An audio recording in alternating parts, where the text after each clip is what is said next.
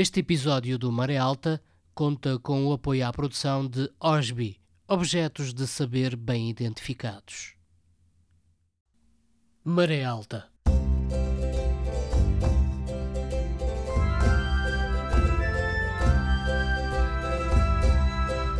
Na madrugada do dia 25 de abril, o movimento das Forças Armadas Portuguesas estabeleceu o controle da situação política em todo o país, proclama à nação o seu propósito de a libertar de um regime que a oprime há longos anos e de levar a cabo um programa de salvação do país e de restituição das liberdades cívicas de que vem sendo privado.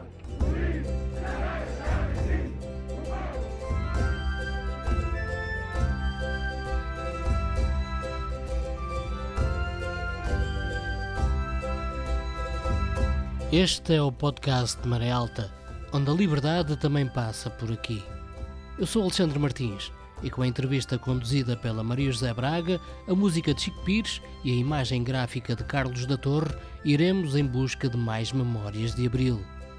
Todas as semanas surgem dois episódios cheios de histórias e memórias sobre um Portugal debaixo da ditadura e depois da Revolução dos Cravos, tendo sempre o distrito de Viana do Castelo como pano de fundo. Escrevi no meu diário com 14 anos que nunca seria um burocrata como o meu pai, que era escrivão de direito.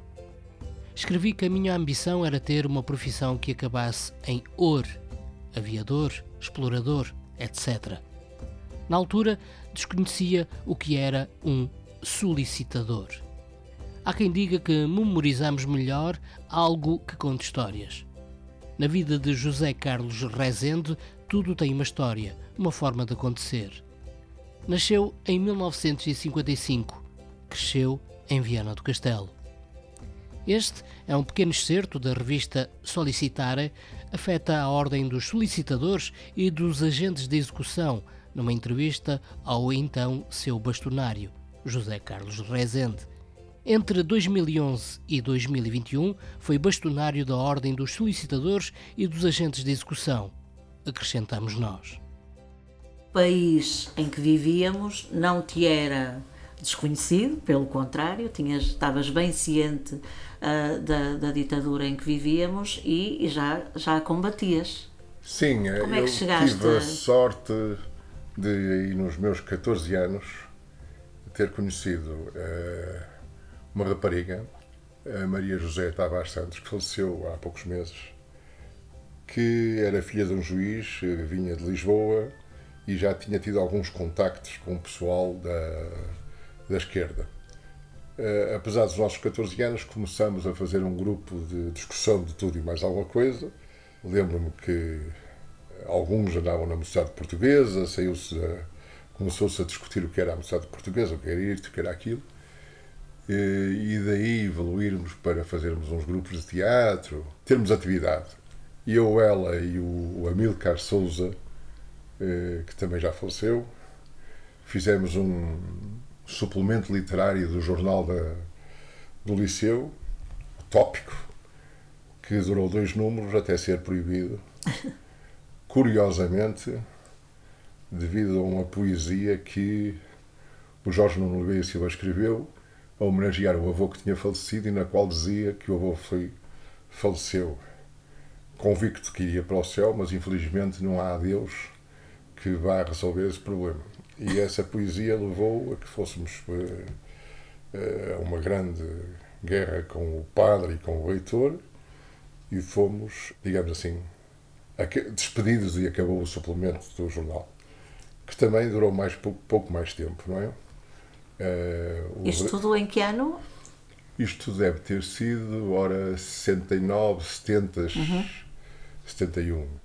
Depois disso, o, esse reitor do liceu, que era um homem que se apresentava como um homem da abertura marcelista, queria pôr uh, o liceu a funcionar uh, de uma forma completamente diferente, portanto, apoiando grupos de teatro, grupos corais, música, o jornal da, do liceu, etc., foi percebendo que em todas essas atividades começavam a aparecer manifestações subversivas.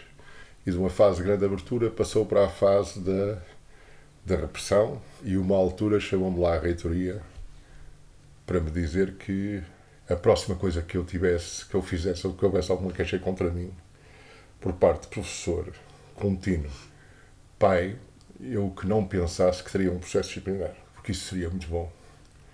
E eu iria ter um processo de inquérito às minhas atividades subversivas, que duraria os anos que ele quisesse. E durante esses anos eu não poderia estudar, nem entrar num colégio.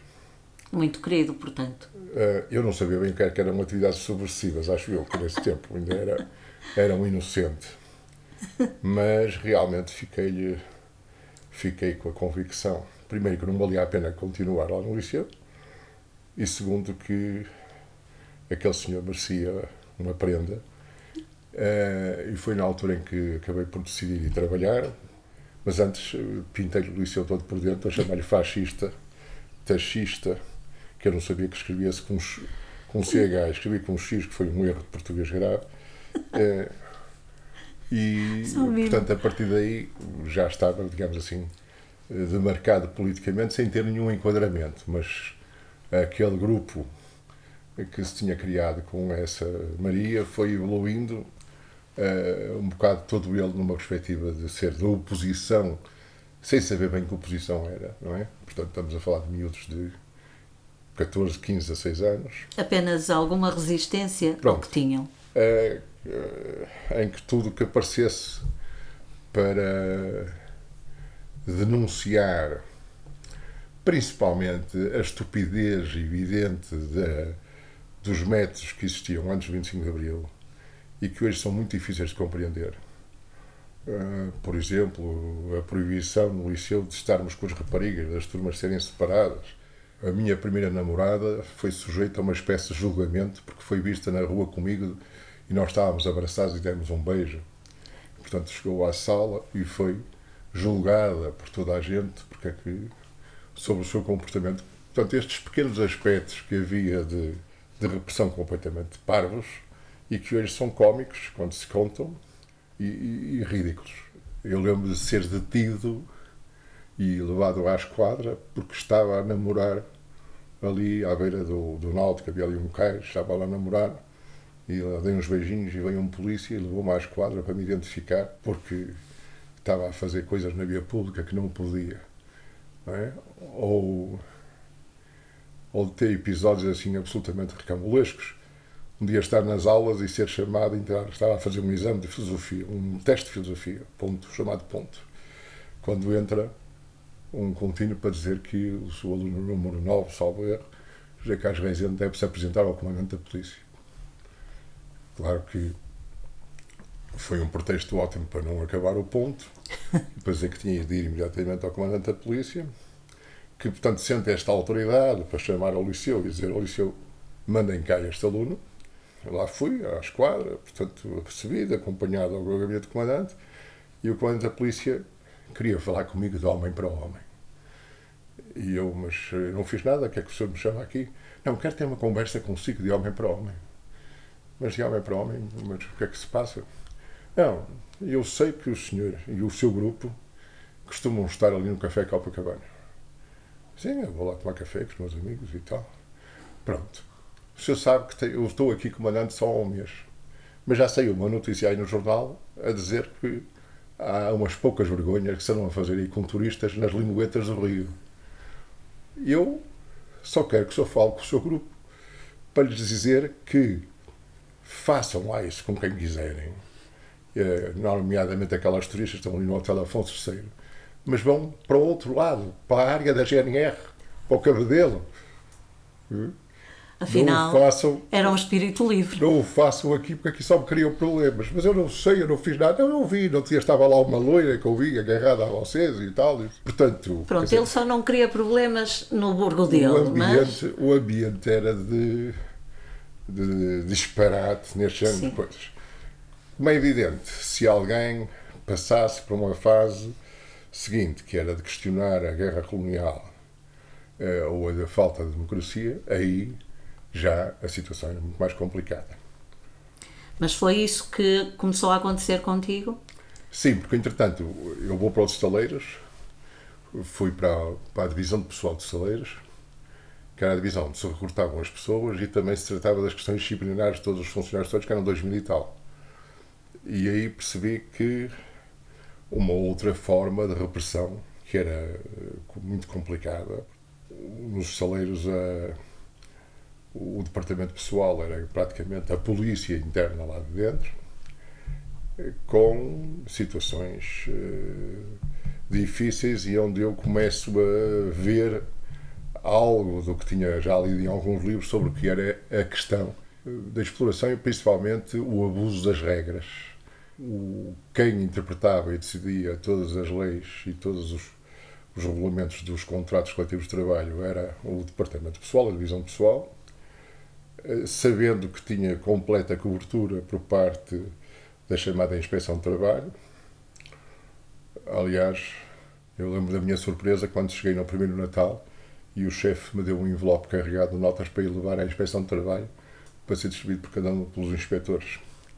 Portanto, se alguém fosse à Inspeção de Trabalho fazer queixa do, do comportamento em termos de disciplina de trabalho dos saleiros, imediatamente o inspetor ligava para os saleiros a avisar esteve aqui fulano. E, portanto, era o aviso para ele ser sancionado disciplinarmente. Bem, daí dos saleiros, comecei a frequentar o grupo desportivo e cultural dos saleiros, resolvi ensinar uh, aquela malta a jogar xadrez, havia lá uns tabuleiros de xadrez, ensinei acho que perto de 200 miúdos a jogar xadrez, fizemos um campeonato de xadrez e depois no final do campeonato resolvemos dedicar-nos à, à política. E, portanto, criamos o Comitê Minho Vermelho, que seria. Grande nome. o comitê que iria fazer a revolução e tal, eu sei o quê. Uh, éramos essencialmente quatro ou cinco minutos. Aí já tivemos uma ligação, entretanto, temos uma ligação com uma organização marxista-leninista, que era uma destas organizações uh, que saem e começam a aparecer a partir de 69 decisão dentro do movimento comunista, dando, um lado, os, aquilo que chamaram os maoístas e, do outro lado, os revisionistas, como os maoístas chamavam aos que eram do Partido Comunista. Havia um sentimento comum a esta malta nova que o pessoal do Partido Comunista fazia uma oposição demasiado standardizada, demasiado uh, institucionalizada. Fazia-se o, o jantar do 31 de dezembro, uma comemoração no 5 de outubro, e de 4 em 4 anos, quando havia eleições e havia uma certa abertura, organizavam listas da oposição uhum. e distribuía-se os votos para tentar arranjar pessoas para votar. E claro, perdiam-se as eleições por grandes, por números muito elevados. Mas apesar de tudo, em todos estes lados, seja na, na chamada MDP, na oposição democrática, seja no Partido Comunista, que tinha um conjunto de militantes com grandes histórias, que tinham sido presos, que tinham uh, passado por situações muito difíceis e que naturalmente viam a atividade destes miúdos novos como um aventureirismo e um risco muito grande de que eles, as coisas pudessem descambar para os vir a ser a prejudicar. E além de sentirem que era alguma coisa que eles não controlavam e que não sabiam como é que estava a funcionar. Portanto, nos saleiros a gente começou a dedicar-se a fazer uns panfletos, a fazer umas pinturas na parede, a dizer abaixo a guerra colonial, abaixo o fascismo, morta, morta isto, morta aquilo. Lembro-me perfeitamente que nos primeiros tempos o que fazíamos era encarado com muita com muito receio, punhamos os panfletos nas casas de banho e ao fim do dia percebíamos que metade dos panfletos ainda lá estavam, que as pessoas tinham medo de pegar neles. Depois, conforme se foi evoluindo, em 1973, não só desapareciam os panfletos, como chegavam ao ponto de fotocopiá-los e colá-los nas paredes. Portanto, já de uma forma, a crise económica também estava a ser cada vez mais violenta e aí há uma forma de. A insatisfação era maior ao combate. Uhum. Ao, ao ponto, dessa altura, maior. temos, eh, já, penso que já foi em início de 74, termos convocado uma manifestação de todos os operários para exigir um aumento geral de mil escudos para todos e eu tive muito receio dessa convocatória. Achei que só iam lá aparecer os quatro do nosso grupo, eh, mas realmente apareceram quase metade dos funcionários soleiros e mal lá chegaram, o representante do patrão comunicou que iria haver um aumento de 900 escudos para todos os funcionários, o que foi uma festa. Uma vitória. Mas que era rapidamente absorvida pela inflação, que nessa altura era galopante, não é? E que a crise estava muito difícil. Mas pronto, mas essa atividade foi crescendo. Eu julgo que, como é evidente, nesse tempo havia um fator que era muito complicado, que era o medo. Uh, a gente passava a vida a viver com o medo de ser preso, com o medo de que uh, alguém que estivesse ao nosso lado fosse um denunciante. E o medo comandava-nos numa série de aspectos. Eu lembro que me perguntar-me se fosse preso, se conseguia ou não não falar e achar que se levasse duas bofetadas que dizia tudo, como é que eu iria reagir se fosse preso? O, a PID era algo assim tão assustador. Há um episódio que eu me lembro, uma altura, cheguei à, ao departamento pessoal e estava lá um senhor que eu não conhecia, ia falar com o chefe e o chefe chamou-me e disse-me: Este senhor é da DGS. Eu, bom dia. Mas demorei uns segundos a dizer DGS é PID. Senhor é da PID. Descobriram-me. O senhor Rezende, faz o favor, vai mostrar aqui ao senhor agente o local onde estava aquele panfleto que encontrou na semana passada. Eu achei que o senhor que bastava olhar para mim para ver que tinha sido eu que fiz o panfleto, quer dizer, que era completamente evidente que, portanto, que eu ia ser preso. E, portanto, lá fui com o senhor ao meio da, do sítio onde estacionavam as bicicletas, apontei para lá e disse era ali. Portanto, fiquei sempre à espera que ele dissesse que eu ia ser detido para interrogatório. Lembro que fui com as pernas muito apertadas, saí com as pernas muito apertadas e quando ele me disse que não precisava nada de mim, eu corri para a casa de banho com a convicção, quer dizer, que tinha tido uma sorte muito grande e que não percebia como é que ele não viu na minha cara que o panfleto tinha sido feito por mim. Uh, por mim e pelo meu grupo. Não é? Agora, foram histórias que agora a gente lembra-se sempre das partes boas, claro. vai escondendo e esquecendo as partes más. Houve aí moços que tiveram um comportamento espetacular. Estou-me a lembrar do António Rocha, que é o operário, era o operário da mecânica e que também desertou uh, o Domingos, o, o, Simões, que já faleceu, quer dizer, eram moços que, que tiveram uma coragem física muito grande o, em vários aspectos, nomeadamente essa questão da deserção e não irem para, para aquilo que se chamava ultramar. Agora, esse sentimento do que era esse medo, que era absolutamente eh, marcante é? de estarmos num café a falarmos e de repente falarmos que estás a ouvir. Portanto, será, não será, quem é, quer dizer. É, Era uma constante. É uma constante muito difícil de se compreender hoje em dia. Claro. O, é a coisa que eu acho que é mais difícil de compreender. Claro que muito mais difícil já compreender o que é que passa a alguém que está mesmo preso. Claro. Que, e que está na cadeia é isso aí uh, ou que é torturado, não é? Portanto, isso ainda é muito mais difícil de compreender. José Carlos Rezende continua a sua entrevista à revista Solicitare e da qual lemos mais alguns excertos.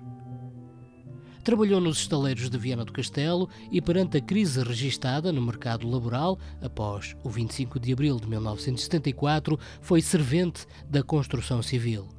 Nessa altura, meu pai disse-me que tinha saído uma lei nova que permitia a criação e a entrada na profissão de solicitador. Convence-me a ir experimentar. Acabo por aceitar. Ele rapidamente arranja um patrono e põe-me a fazer um estágio com um solicitador de Viena do Castelo. Foi a primeira formação organizada pela Câmara dos Solicitadores. Até essa data, os chamados solicitadores encartados só iam ao Supremo Tribunal de Justiça fazer um exame quando se sentiam preparados. A partir do Estatuto de 1976, passou a existir um exame de dois em dois anos. Era o mais novo do grupo de candidatos. Tinha 23 anos. O Daniel Lopes Cardoso, que foi meu colega de curso, tinha mais 10 anos que eu. Quando comecei a trabalhar, ao fim de dois ou três anos, já trabalhava comigo a Rosa Maria, minha primeira secretária, que mais tarde veio a ser solicitadora e hoje é minha colega. Entrou pelo meu escritório uma senhora que me apresentou uma escritura notarial para saber se estava segura. Li a escritura, tentei traduzir-lhe os efeitos da mesma e disse-lhe que tinha valor jurídico, mas que era conveniente efetuar o registro. Entretanto, a senhora vai embora, sem me perguntar o valor do meu serviço. Meia hora depois, a senhora volta a entrar no meu escritório e diz-me que tinha reparado que o meu relógio era igual ao dela. Acrescentou que já tinha ido a todo lado para tentar acertar o relógio e que ninguém o conseguia fazer. Deu-me o relógio para a mão. Lá consegui ajustar as horas e a senhora pagou-me 17 escudos e 50 centavos pelo trabalho de lhe acertar o relógio. Cheguei à conclusão que, como solicitador, não teria grandes hipóteses, mas como relojoeiro poderia vir a ter alguma sorte. Que idade tinhas no 25 de Abril? 19 anos. Eras um jovem. Hum. que fazias na altura? Estava a trabalhar no. Quer dizer, sendo mais correto e rigoroso, eu estive a trabalhar nos taleiros de Viana e passei à clandestinidade no dia 1 de abril de 74. Portanto, estive 25 dias na clandestinidade. Estiveste na clandestinidade aonde? Em Guimarães, escondido em Guimarães. Curioso. Ali invisível entre a multidão. Porque recebemos a informação de que uh, tinha havido uma, uma prisão de alguns elementos da nossa organização e que era provável que algum deles falasse e dissesse isso ou esse elemento sobre, sobre a minha localização e, portanto, deram instruções para fugir, arranjaram uma caderneta militar falsa, eu deixei crescer um bigodinho e fui para Guimarães, que era aparentemente muito, muito longe. longe é? claro. Portanto, fui lá recebido por um camarada que também tinha desertado e vinha da Suécia e andei aqueles dias à procura de emprego para fazer, passar a fazer vida lá. Vivias em Viana? Vivia em Viena, até, até o dia 1 de Abril vivia em Viena. Muito bem, és natural daqui? Não, sou natural de Guardas de Meios, mas vim ver para Viena com 3 anos de idade. Ah, muito o pai bem. trabalhava no tribunal e corria às terras uhum. e, portanto, viemos agora aqui. Tu vieste e ficaste cá. Ah. Assumir uma posição política contra o Estado Novo tinha um preço que, para muitos jovens, significava a entrada na clandestinidade. Criavam profissões fictícias para não dar nas vistas olhavam as montras para ver no reflexo se estavam a ser perseguidos, viajaram em malas de carros para nunca serem vistos. Muitas pessoas, especialmente ligadas ao Partido Comunista Português, operavam para o partido vivendo longe da família e dos amigos. Uma ausência que servia tanto para se protegerem como para protegerem os outros num modo de vida que não era fácil para qualquer das partes. Passados tantos anos, muitos não lamentam a vida que tiveram e acreditam que a luta pela liberdade e pela democracia valeram os sacrifícios. Por outro lado, têm dificuldade em compreender a falta de interesse dos jovens da atualidade pela atividade política. E assim passas 24 dias na clandestinidade. Pois estive em Guimarães numa pensão, eh, numa pensão com colchão que. Faz-te sorrir agora. Sim, porque eh, nunca tinha saído de casa, portanto tinha 19 anos, eh, disse em casa que ia para Lisboa, para casa de uns amigos, eh, como é evidente os meus pais ficaram preocupados, mas não lhes dizia que estava em, em Guimarães, nada que se parecesse. Vivia lá numa pensãozita, com, lembro que era um quarto que tinha um colchão de, que fazia um, um S fantástico, tinha uns bicharotos, uns percebejos e tal. E uh, a gente foi-se, fui-me habituando a isso e lembro-me de ter acompanhado na rádio, eu tinha um rádiozito e comecei a ouvir as notícias da, no dia 25 do golpe do MFA no dia às 6 da manhã. Do dia, Tiveste portanto, sinais eh, de que houve algum não. sinal, alguma informação de que não, eu, pelo menos eu, eu diretamente não. Aliás, quando saí de Viena, de ir na, na ponte de comboio pensar que iria demorar 40 anos a poder voltar a Viena. Portanto, se a ditadura já existia há 40 e tal anos, que ainda se calhar existiram outros 40 anos. Portanto, Muita coragem para um jovem de 19 anos. pensar que não iria ver mais a minha mãe e curiosamente eu pensava, não pensava no meu pai, é engraçado, mas na minha mãe e no meu irmão mais novo, o Rui. E eu nunca mais os vou ver, vai ser muitos anos sem os ver. Portanto, toda essa essa, essa consciência, não é? De que, Desse perigo. De que iria ficar afastado durante ficar muitos longe. anos e que não poderia contactar com eles. Portanto, porque avisaram-me, vais para a clandestinidade em princípio irás para o estrangeiro, depois virás para não sei o quê, vamos ver o que é que se vai fazer e tal. Por outro lado, é cómico pensar como é que se considera a clandestinidade ir para Guimarães, que é uma distância tão curta. É verdade que nesse tempo chegar a Guimarães era vai, 4 ou 5 horas de carro, mas havia muito pouco contacto, as pessoas viajavam muito pouco mesmo aqui a esta distância e, portanto, lá consideraram que o meu bigodito e o espertão de. Que era seguro estar aí a. Ah, pronto, e também o objetivo era viver num mundo completamente diferente. Claro, seria um claro. mundo de, de trabalhar com uma fábrica e tal, que seria um mundo completamente diferente. Mas era também eh, de alguma ingenuidade lá da organização a que eu estava ligado. Eles também estavam um bocado a ver o que é que se ia dar, eh, porque como tinha havido um grande apelo para se fazer um grande 1 de maio, e com várias coisas estavam previstas a PIDE, estava à cautela a prender eh, todos aqueles que eram suspeitos de estar a organizar alguma coisa. Portanto, e a PIDE movia-se muito mal nestes meios da extrema-esquerda nova, enquanto que relativamente ao Partido Comunista tinha referenciado eh, a maioria dos quadros deles uh, e sabia onde é que devia vigiar e quando não havia. Nestes meios novos eram meios que eles não tinham uh, conhecimento do que é que andavam a fazer e apareciam com coisas que os surpreendiam, que eram provocatórias para ele, nomeadamente esta coisa das pinturas.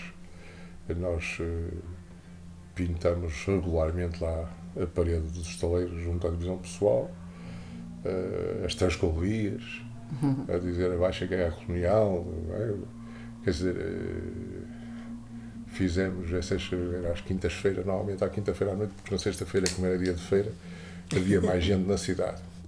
À semelhança de todas as polícias políticas das ditaduras, a PIDE não precisava de ser muito perfeccionista nas tarefas de informação e de investigação tinha, desde logo, a sua vida amplamente facilitada pela utilização de uma ampla rede de informadores, pagos ou não, controlados pelos serviços de informação, montados e esfiados por Álvaro Pereira de Carvalho entre 1962 e 1974.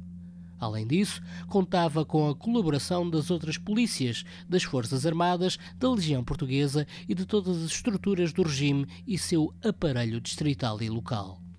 Como noutros regimes ditatoriais, a polícia política portuguesa contou ainda com o apoio voluntário ou involuntário das populações.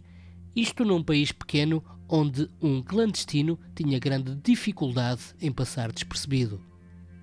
O facto de muitos anónimos escreverem recorrentemente ao Ministério do Interior e à PIDE ao oferecerem os seus serviços, é revelador de que existia, no seio da população portuguesa, e não apenas nas classes mais baixas, uma ampla e espalhada cultura de denúncia.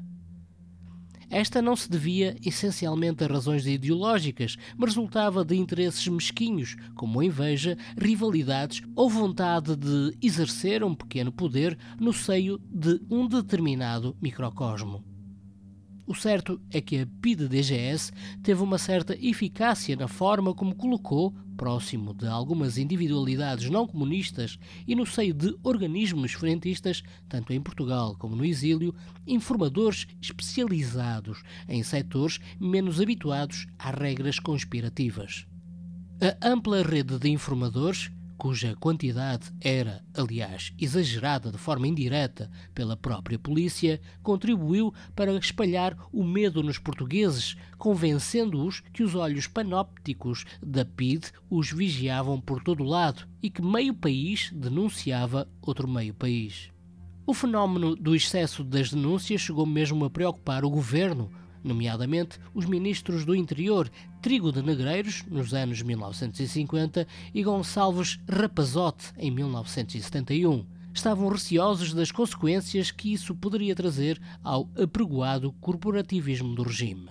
Curiosamente, havia mais candidatos a informador da PIDE do que aqueles que a polícia recrutava excerto de um ensaio sobre a PIDE, escrito por Irene Flunser Pimentel em julho de 2021. E tu não foste para. não, não cumpriste serviço militar? Não, não. Fui passado à reserva compulsiva logo em 75.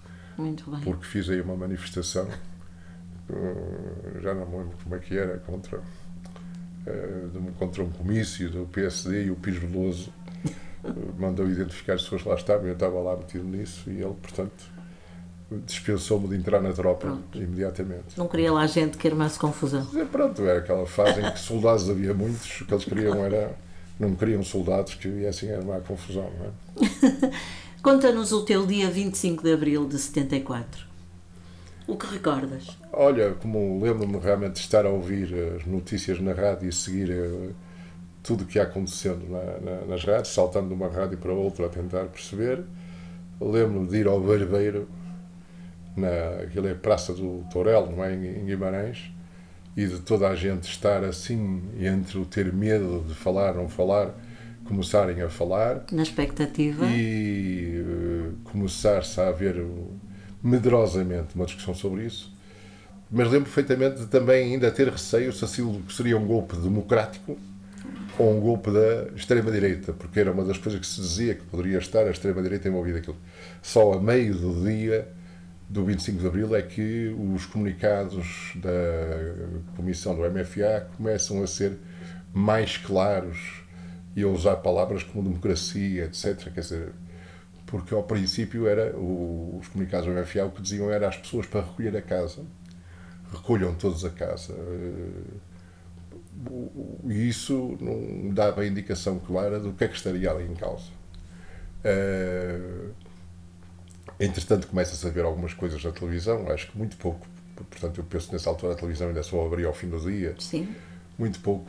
Começam, julgo que já saem nessa altura jornais, segundas edições de jornais, uh, mas realmente o que transforma e ajudou a transformar o 25 de Abril naquilo que foi, foi que ninguém foi para casa, nomeadamente em Lisboa, e o pessoal veio para a rua, não é? E portanto, mas eu estive todo dia agarrado ao rádio, lembro de ouvir o o Sousa Tavares, o pai do Miguel Sousa Sim. Tavares, uh, a fazer o seu discurso lá no Largo do Carmo. Francisco Sousa uh, Tavares. Exatamente. Uh, e de começar a perceber que aquilo era um movimento democrático.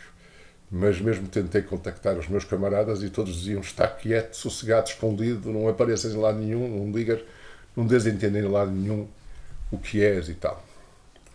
Depois penso que já não foi no 25 de Abril, já foi 26 fui a Vizela e em Vizela havia ali um movimento já pela independência eh, do Conselho de Vizela que era muito forte, eles fizeram uma manifestação e tal, porque queriam ser um Conselho Independente de Guimarães, estavam convencidos que era desta porque o Spínola tinha uma ligação familiar a, a Vizela. E se o Spínola ia ser o Presidente da Junta, de certeza que iriam ter o Conselho de Vizela. Aí já sabias que tinha sido um golpe democrático? Já, mas quer dizer, aquilo que nos dá e a percepção de que realmente era uma diferença absoluta hum. é a libertação dos presos políticos. Claro. Que ocorreu dois 27, ou três dias depois do, do 25 de Abril. O assalto à PIDE, portanto, a prisão sim. dos PIDES. E depois, como é evidente, o 1 de Maio. O 1 de Maio foi uma coisa, quer dizer.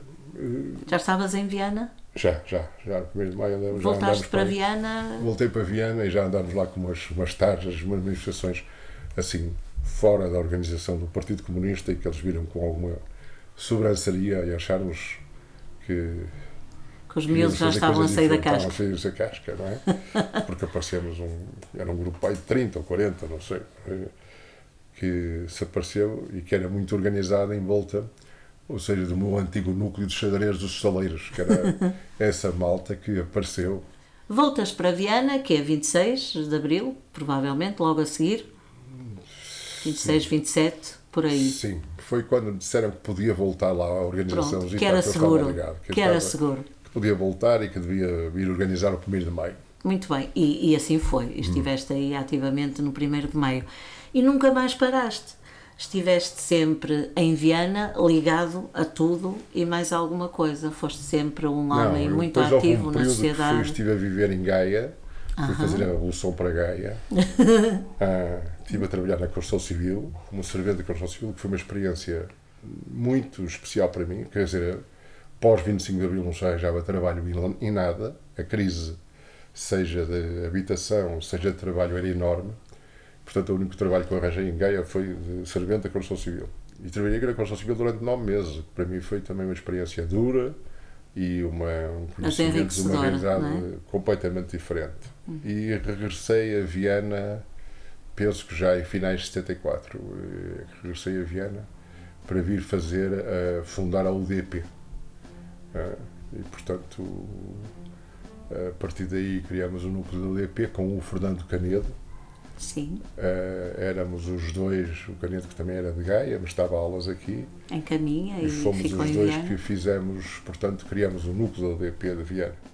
A UDP foi criada em dezembro de 1974, ou seja, oito meses passados sobre o 25 de abril. Porém, as raízes que viriam a estar na origem da UDP vêm de muito atrás mais precisamente desde que se produziu a cisão revolucionária no Partido Comunista Português em 1964. Foi com efeito em 1964-65 que um reduzido número de militantes do PCP abandonaram esse partido por considerarem que ele tinha degenerado num partido burguês para operários e reagruparam-se à parte no CMLP, Comitê Marxista-Leninista Português. O CMLP, reivindicando as tradições revolucionárias do velho PCP, lançou as bases de uma linha política autónoma para o movimento operário e popular traçou os grandes objetivos da Revolução Democrática Popular, definiu a Aliança Operário-Camponesa como o principal baluarte do campo popular, ergueu a bandeira da independência nacional contra a ingerência e ocupação militar de parcelas do nosso território pelos imperialistas americanos e europeus, defendeu o direito à independência imediata e incondicional dos povos irmãos das colónias, apontou a via da insurreição popular armada para o derrubamento do fascismo. Desde esses dias longínquos até hoje, sucederam-se anos de vicissitudes e erros, anos de dificuldades e inexperiência, mas também de luta e denúncia contra o fascismo e a guerra nas duras condições de clandestinidade. É justo destacar a atividade de certo vulto levada a cabo por marxistas-leninistas e por outros revolucionários nos últimos anos do fascismo texto retirado da página 7 do livro O que é a UDP, das edições Vozes do Povo. Ali até, portanto, 1976 foi uma fase com muitas histórias giras, de repente percebermos que podíamos fazer eh, tudo, eh, ou quase tudo. Como foi esse período? Conta lá houve aí uma série de, de, de acontecimentos quentes na cidade. Bom, a ver, uma primeira fase é a fase da surpresa, nomeadamente para os que estavam no poder. Hum, que pediram para eu organizar um, um, um concerto com o Tino Flores. Eu não sei se vinha o Zé Mário Branco. Onde é que havia de ser? E eu achei que o sítio que podia ser era um pavilhão de gimnódromo esportivo, que era novo. Mas para isso era preciso licenças o pavilhão na, em Monserrate? Sim, este pavilhão. Hum. Era preciso licenças e então pegar no telefone e ligar. Quero falar com o Presidente da Câmara. Quem é? O Presidente da Câmara? José Carlos Reisendo e tal. E o que é que você quer fazer? Quero fazer um, um comício com, com música popular no coisa. Ah, o senhor é desse? Sim, senhor. Pronto, tudo bem e tal. Mas tem de pedir autorização ao Governo Civil. Pronto, a pessoa pega o telefone ao Governo Civil. Ah, o Governo Civil, daqui é o José Carlos Reisendo e tal. Mas o senhor para fazer isto assim, assim, algum problema da sua parte. Não, não, é das coisas do, da democracia, tudo bem e tal. Claro que depois eles pediam para lá ir assinar um papel e quando me viam olhavam para mim, este miúdo de 19 anos é que vai fazer estas coisas, quer dizer, portanto... Foi uma escola. Foi uma escola com coisas com muita piada, com coisas disparatadas que todos fizemos, com a noção de que podíamos mudar o mundo tudo, ao mesmo tempo havia aqui o problema da guerra colonial, ir ou não ir, o que é que, como é que se ia resolver o problema das colónias. Estamos a falar de uma sociedade extremamente fechada. Eu não te contei aos meus filhos e aos meus netos que uh, ali com 15 ou 16 anos apareceu um preto em Viana e andamos todos atrás do preto para ver um preto porque nunca tínhamos visto um preto. Portanto, uh, estamos a falar de uma sociedade extremamente fechada. Quer dizer, em Lisboa haviam-se pretos, mas em Viana não havia pretos. Uh, então fomos atrás do preto, até o preto parar e perguntar o que é que nós queríamos. E nós, muito surpreendidos, quer dizer, o senhor era. Como é que era, quer dizer? Curioso. E há, portanto, essa abertura perante tudo, de acharmos que tudo valia, e principalmente que para se fazer, seja o que for, que deveria haver reuniões e discussões de todos. Portanto, discutia-se tudo, fazia-se reuniões para tudo e mais alguma coisa, eh, com plenários para as coisas mais, mais pequeninas. Era o começar a experimentar a democracia. Pronto, como é evidente. Eh, entretanto, começam os jogos partidários, começa-se a perceber que um grupo de que eu fazia parte e de que estava a organização que eu fazia parte e que eu estava convencido que seriam mais de 5 mil pessoas, na realidade eram um pouco mais de 50 a nível nacional, os respectivos militantes. Pronto, tinham uma franja de apoiantes, simpatizantes, mas era muito limitado. Quem estava organizado, efetivamente, era o Partido Comunista, que tinha uma organização estruturada no país todo, e que os outros partidos, como o Partido Socialista, tinham algumas pessoas em cada distrito, o Lírio Silva, os, uh, pessoas desta, com estas características, mas que não tinham nenhuma máquina partidária. Tudo era a, a, a, surgir naquela altura, um bocado quase o anúncio na porta, quem é que quer vir para o partido desde que diga que quer vir, tá, é aceito, não é? Depois, no dia seguinte começas a discutir o que se faz e discutir a toda a gente, todas as coisas e mais algumas. E, portanto, grupos como este a que eu pertenci, da UDP, vão percebendo a sua relativa insignificância face ao que, ao que era a vivência política, e principalmente face ao Partido Comunista, que tinha uma organização claro. muito estruturada, tendo começado rapidamente os conflitos a serem mais fortes. Quer dizer, porque estes grupos mais radicais tinham mais intervenção, eram mais. Uh, apareciam mais, mas não, não tinham implantação uh, nenhuma, não é? E, e, na maioria dos casos era malta realmente muito nova. Uh, Lembro-me que tínhamos aí um camarada que tinha 35 anos e era o nosso velho que a gente sempre que havia alguma, alguma sessão de esclarecimento levávamos o velhinho que tinha 35 anos. Estão a ver, portanto, que, que era para mostrar que não éramos todos miúdos. e ele ainda por cima era velhinho e tinha sido operário, e portanto era, ficava muito bem, porque era um muito operário bem. revolucionário, etc. Portanto, esta é a fase do 25 de Abril, em que se vai participando em tudo, uh, discutindo tudo, fazendo coisas muito bonitas e fazendo asneiras. Uh, fazendo também uh, disparates. É? Faz parte. Faz. Achas que essa escola marca ainda o país de hoje ou os caminhos foram outros? Não, repara, eh, quase toda a gente fez a sua formação política, só agora é que começam a morrer e a desaparecer aqueles que resultaram da formação política do antes e pós 25 de Abril. É? Essa geração foi marcante e que foi com uma aprendizagem uh, célere, praticamente tirando uh, do CDS e no PSD muito poucos, uh, não houve quadros na política que já tivessem experiência anterior, porque quando alguém já tinha estado ligado, tinha tido atividade política anterior, era imediatamente, portanto, posto de lado. Uma das exceções foi o grupo da deputados da ala liberal da Assembleia, eh, com o Sá Carneiro, o Mila Guerra, o Francisco Pinto Balsemão e havia um quarto que. Freitas tinham, do Amaral seria? Não, não, Freitas do Amaral. Freitas do Amaral era um quadro, um quadro ligado relativamente novo, tinha 30 anos mais ou menos, mas que ele esteve a trabalhar numa Secretaria de Estado ou no Ministério, portanto, uhum. considerado um quadro tecnicamente sim. muito bom, com já um, mas ligado um professor de Direito, mas ligado ao regime, sim, sim. que vai fazendo o seu caminho, ligado à democracia cristã e tal. Uh, o Frei Jamal era um homem com um pensamento próprio, sendo do, o partido da direita aceite pós 25 de Abril, tinha várias manifestações surpreendentes de pensamento próprio. E livre. Diferente. Sim, livre.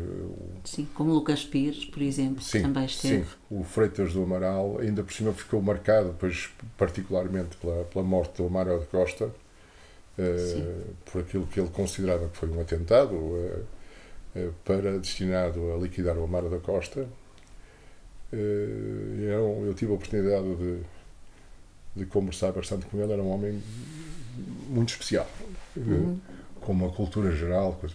Aliás, não sendo da mesma linha, mas também um pouco com um espírito estilo Adriano Moreira. Eram linhas diferentes, Sim.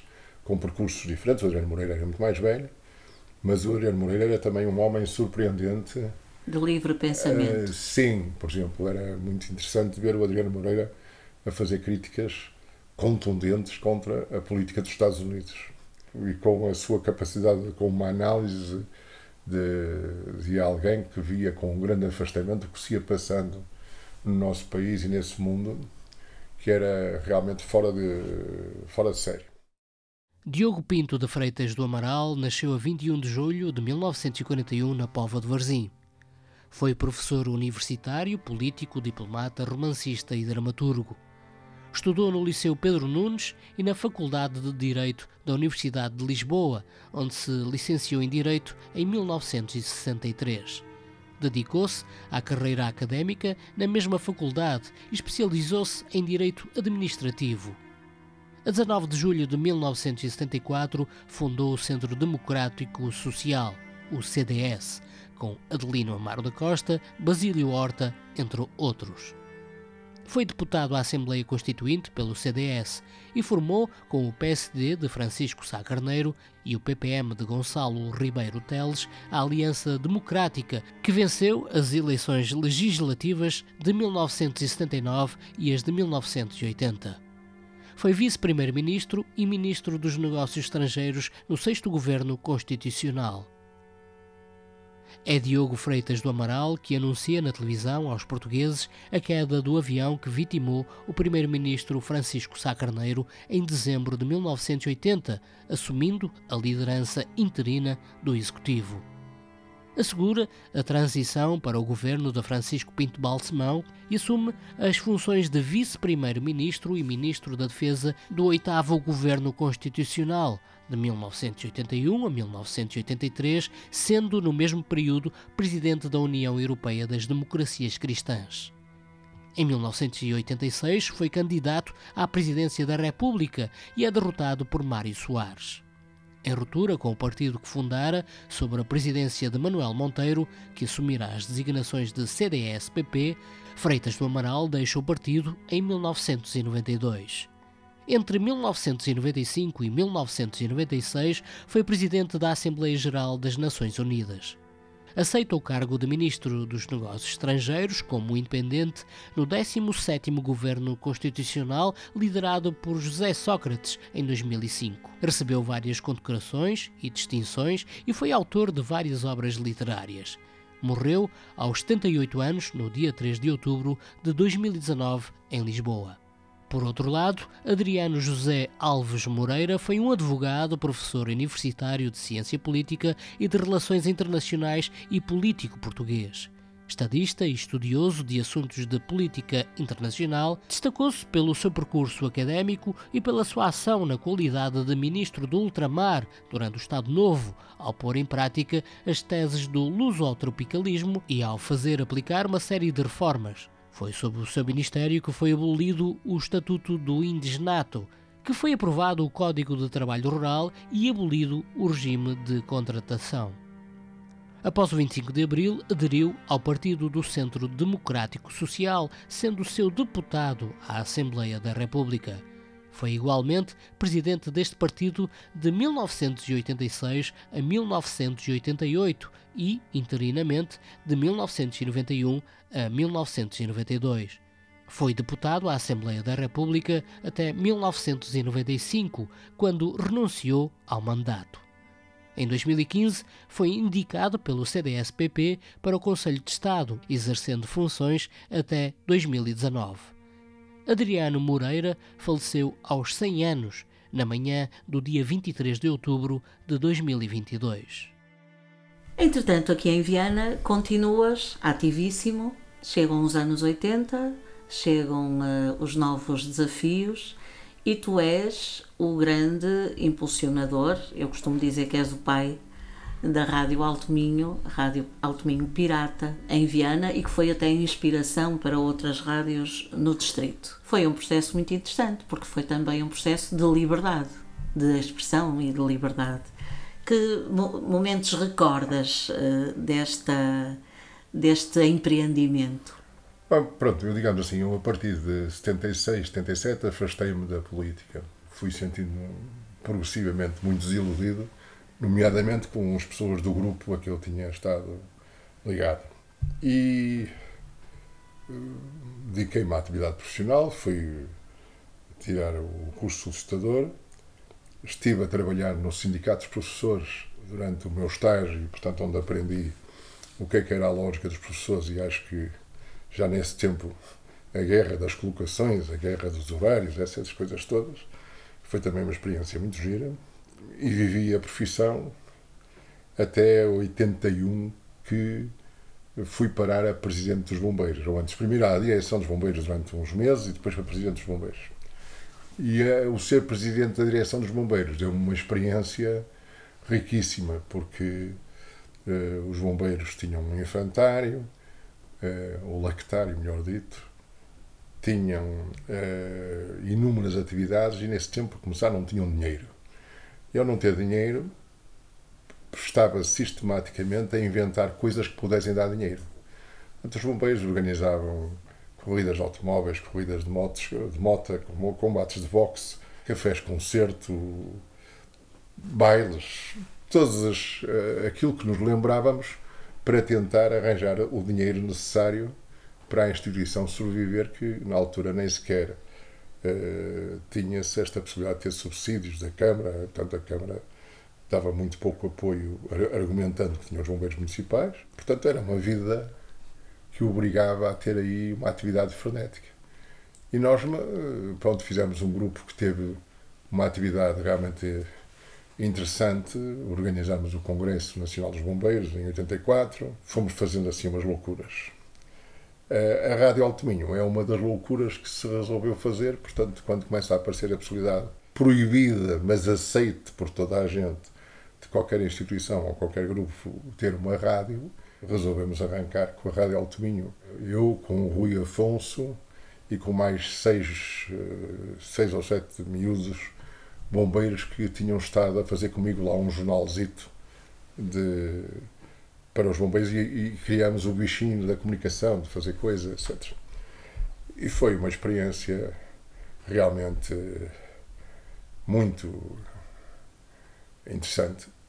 Nós começamos com seis ou sete, não tínhamos pessoas para manter uma emissão com música só em que estava proibido dizer qualquer coisa que pudesse ser minimamente conotada politicamente ou que nos pudesse trazer problemas, uh, entre as seis da tarde à meia-noite. Hum? E, para a minha surpresa, dois meses depois, tínhamos 200 colaboradores, com grande dificuldade em arranjar horários para todos que queriam fazer programas. Uh, e já fazíamos testes e dizíamos: Tu queres fazer um programa de quê? Então vais mostrar qual é a tua grelha, qual é o guião do que fazes. Parecendo miúdos e, e adultos, com coisas com muita qualidade, absolutamente surpreendentes. É? E aparecendo também uh, coisas fracas, como é evidente. Mas resolvemos depois criar uma secção de noticiário, uh, arranjar jornalistas, não é? O Sobrino Costa, o, lembro que a Almerinda, que era ali a alma lá do, da rádio, e tudo aquilo foi sendo feito um bocadinho aos, aos poucos. Começamos a, a conseguir ter algum dinheiro de publicidade, e com um investimento de 100 mil escudos por parte da, da Associação dos Bombeiros, que eram entregues e depois eram devolvidos e depois era acertado, mas não se podia gastar mais que 100 mil escudos, não contando a publicidade. Portanto, mas com esse dinheiro foram fazendo os estúdios, através de um fantástico motorista bombeiro que era carpinteiro e que nos montou os estúdios de uma forma espetacular. Lá descobrimos que a cortiça tinha de isolar aquilo tudo, aquela, o sistema do aquário, etc. Começaram a fazer noticiários, começaram inclusivamente a fazer uma pool com todas as rádios do Alto Minho ao domingo de manhã, acho que era, em que cada uma das rádios do Alto Minho entrava a contar as histórias da sua terra, de Melgaço, Monção, daqui, dali e tal. E isso foi uma experiência muito rica, com muito disparate e muita. Mas muito marcante para a cidade. Sim, sim. Portanto, eu já tive a oportunidade de dizer. Eu tive um programa às 7 horas da manhã em que entrevistei a cidade toda, acho eu. Portanto, todos os dias tinha que arranjar alguém para ser entrevistado. E apesar da rádio ser pirata, como é evidente, desde o Governador Civil, que era, salvo erro, Vitor Loureira, ao Presidente da Câmara, que era Lucínio, toda a gente aceitava em ser entrevistada. E aquilo que eu me lembro que achava mais curioso é perceber o nervosismo deles. Quer dizer, o, o ver o Governador Civil a ser entrevistado numa rádio como esta e vê-lo a transpirar, ou o Presidente da Câmara a não conseguir aguentar mais porque, com a atenção das perguntas de uma coisa que era parecia-nos assim meio a, meio a brincar, mas que tinha um impacto enorme. Depois, as sessões da Assembleia Municipal, nesse tempo, decorriam no, no Salão dos Bombeiros Voluntários. Portanto, a gente dava uma cobertura direta às sessões da Assembleia Municipal, chamando os deputados municipais a virem dizer ao estúdio o que é que iam defender, o que é que eram contra, porque é que não gostaram da proposta deste e não sei o quê.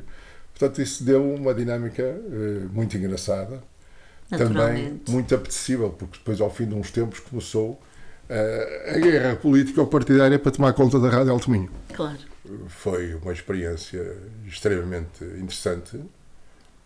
Uh, eu costumo dizer que depois daqueles cinco anos em que estive nos Bombeiros e um ano e meio que estive na Rádio Alto Minho, se alguém me viesse desafiar para ir eh, dirigir uma empresa com muito com mil pessoas, eu já não teria receio porque aprendi a resolver os problemas dos contratos de trabalho, dos, das indemnizações, das férias, dos, das faltas, quer dizer, uma série de questões que uh, era-se obrigado a, a, descobrir soluções. Os processos disciplinares, dizer, ou coisas quer dizer, que, que me deram uma traquejo. Um traquejo enorme, não é? Uhum, Portanto, uhum. foi uma experiência extremamente gira.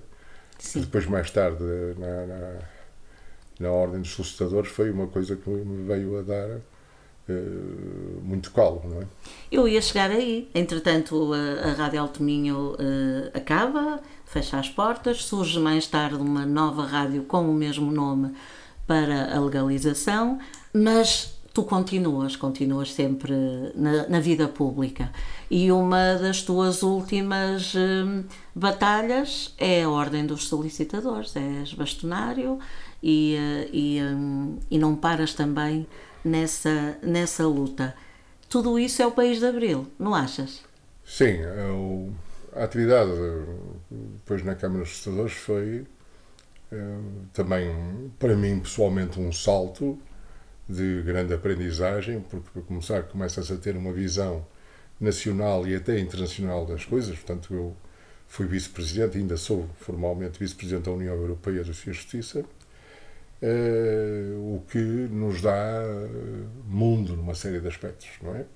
Quer dizer, o, o ter que perceber como é que funcionavam as diversas estruturas de governo, uh, como é que uma pessoa poderia conseguir esta alteração normativa ou impedir que aquela alteração que era negativa fosse aprovada.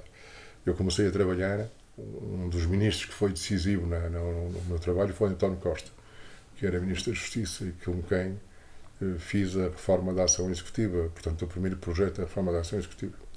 Portanto, conhecer esse mundo do chamado poder dos políticos e até do pouco poder que os políticos têm, que, que é surpreendente ao percebermos que eh, muitas vezes o político é um gestor dos problemas que lhe vão aparecendo dia a dia e tem uma grande dificuldade em fazer planeamento a, a médio prazo e a longo prazo ainda mais e realmente aprende-se muito aprende-se muito uh, depois os contactos internacionais também uh, me ajudaram nesse aspecto, porque tive uh, responsabilidades desse nível, também a nível europeu, e o que me obrigou a ir a lidar com, com, as histórias de vários países. E isso é um outro mundo de vivência diferente. Durante o meu mandato, portanto, houve uma grande alteração. A Câmara dos Estudadores era uma estrutura pequeníssima quando eu fui para lá, portanto, era uma. O Conselho Geral tinha um funcionário e meio, meio porque era um homem que estava normalmente alcoolizado a parte de tarde e só trabalhava de manhã. Ah, portanto, tinha uma existência muito mais pequena que, por exemplo, que a Associação dos Bombeiros Voluntários de Viana do Castelo. Mas aquilo foi-se desenvolvendo, portanto, houve a aposta de criar os agentes de execução, ah, criou-se essa especialidade, foi-se crescendo. Realmente, eu, quando saí da Ordem, tínhamos 70 funcionários. Tínhamos uma sede com com perto de 3 mil metros quadrados de área coberta no centro de Lisboa. Portanto, quer dizer, foi uma estrutura que cresceu imenso, tendo, como todas, eh, os seus momentos bons, os seus momentos maus, os seus, uh, as suas coisas muito interessantes e as suas coisas completamente disparatadas. Portanto, faz parte desse crescimento e dessa dinâmica que é muito gira. Ainda na revista editada pela Ordem dos Solicitadores e dos Agentes de Execução, a Solicitar, mais um excerto da entrevista ao seu então bastonário.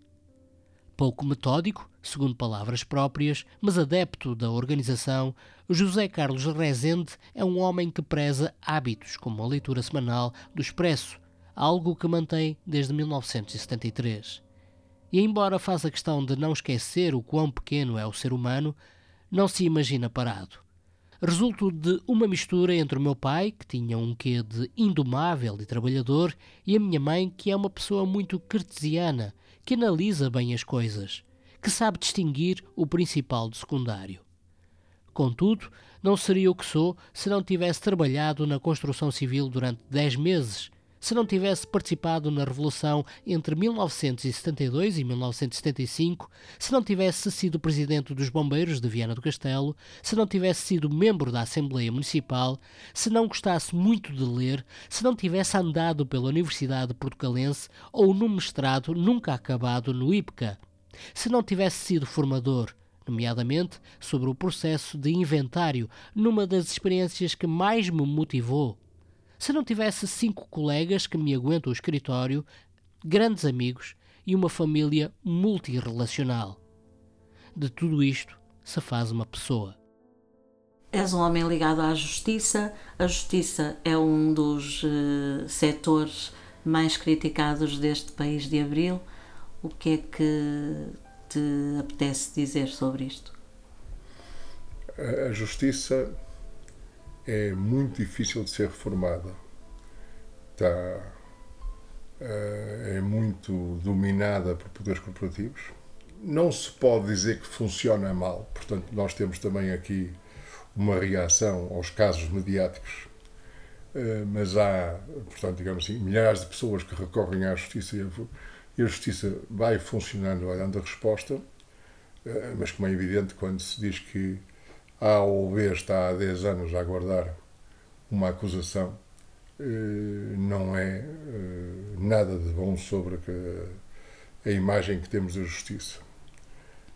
Agora, há aqui que distinguir dois géneros de problemas. Um são os problemas que são comuns à maioria dos países da Europa, que são nesse aspecto relativamente evoluídos e, e que se vêem repetidos lá. Isto é um bocado o que se pode ver na justiça, pode-se ver na saúde, pode-se ver no ensino.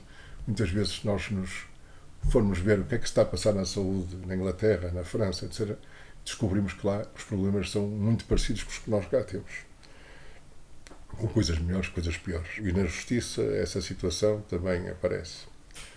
Eh, agora, há todo um conceito de, do funcionamento da justiça que precisa de duas coisas uma é de um trabalho de formiguinha a nível do, do detalhe, um bocado o que fizeram os agentes que estão no processo executivo, que conseguiram que um processo eh, que em 2003 eh, tinha um número de dependência impressionante. Aliás, as pessoas diziam nem sequer vale a pena meter o processo, porque a única coisa que eu vou ter é uma sentença peculiar em algum lado, porque nunca mais vou conseguir receber. A taxa de insucesso dos processos andava nos 65%, coisa assim do E isso modificou-se radicalmente.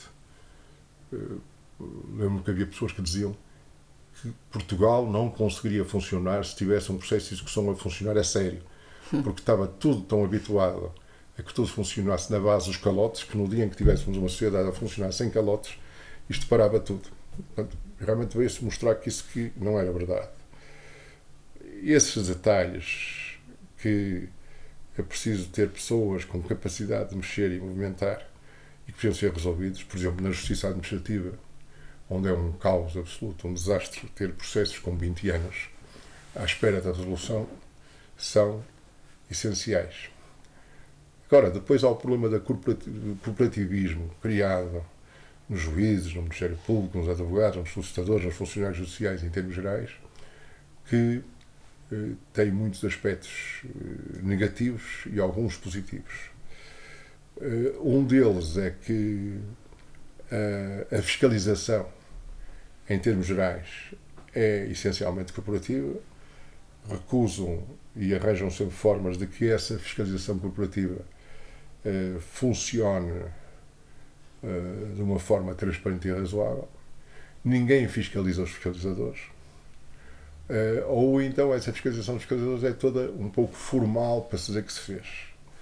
Portanto, nós temos áreas em que não fazemos ideia quantos processos entraram e quantos prescreveram por terem ultrapassado o seu prazo. Não há uma análise do que é que é o processo muito grave, muito coisa face ao processo que é uma bagatela jurídica e essas alterações implicam eh, essa, essa situação implica alterações muito profundas que eu sinceramente não vejo neste momento no poder político eh, vontade de o fazer. Muito Há bem, portanto ainda muito trabalho. Sim, quer dizer, é, é uma parte difícil, que é realmente as alterações de justiça. Há aspectos que a gente tem que dizer que melhoraram bastante. Claro, claro. Quer dizer, uh, nós hoje temos gente que estão a queixar-se que não tem processos, não tem trabalho quase, porque há muitos poucos processos executivos, uh, face àquilo que acontecia há uns anos em que nem conseguiam nadar no meio de tanto papel, não é? Mas há, há, há setores da justiça que estão muito mal a parte que nós mais conhecemos, a parte mediática, que é o anúncio dos grandes processos de crime e das uhum. coisas e tal, e das investigações, tem alguns fenómenos muito negativos. Quer dizer, a possibilidade de uma pessoa fazer uma queixa anónima contra alguém e no dia seguinte aparecer no jornal a dizer que Cicrano é acusado disto, daquilo, daquele outro, sem dar hipótese nenhuma a esse outro de dizer o que é que estou acusado, digam-me lá para eu me defender, eu quero, é, é assustadora. Claro. Hum? Portanto, conhecemos aí várias situações. Coisas. Claro. Como também é assustador perceber que há casos que são aparentemente absolutamente evidentes e que se arrastam anos e anos com algumas manifestações da justiça em que com exageros, é? seja ao percebermos que as nossas cadeias têm essencialmente quem lá está são pessoas que resultaram do consumo de estupefacientes.